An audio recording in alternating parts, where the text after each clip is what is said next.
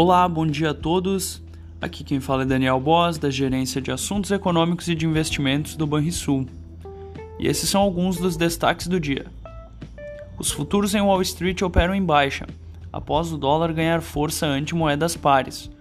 O rendimento dos títulos do Tesouro recuam à espera de dados da inflação.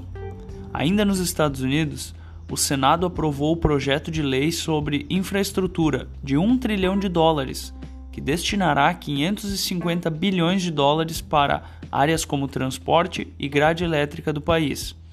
A expectativa é de que a medida contribua para impulsionar o mercado americano em recuperação.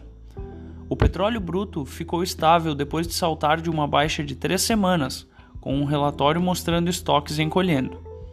As bolsas asiáticas fecharam sem sentido definido na quarta, com destaque positivo para as ações ligadas ao petróleo, impulsionadas pelo preço da commodity. As bolsas europeias também operam sem sentido definido, em meio a temores sobre o avanço da Covid-19 e a divulgação de dados econômicos.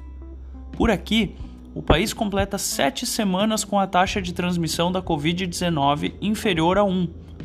Os dados indicam que o nível de contágio segue reduzindo, mesmo em meio ao avanço da variante Delta. Na última semana, o indicador marcou 0,9, ante 0,97 na semana anterior. Em Brasília, após a rejeição à PEC do voto impresso, o relator da reforma do imposto de renda confirma a votação nesta quarta do projeto sobre o IR. Celso Sabino afirmou que estados e municípios não terão perdas de receitas nos fundos de participação. Vamos ao fechamento do dia.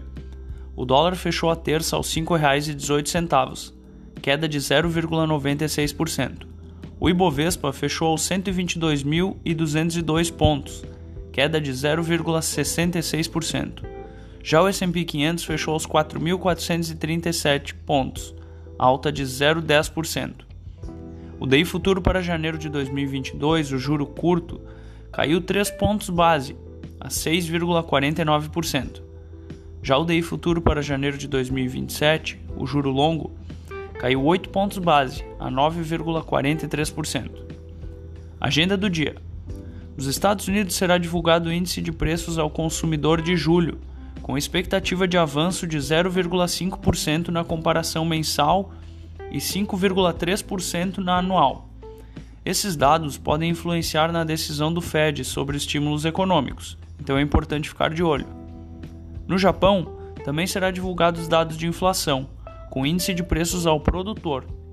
E no Brasil, teremos a divulgação do fluxo cambial mensal e as vendas no varejo mensal. Tenham todos um excelente dia. Até mais!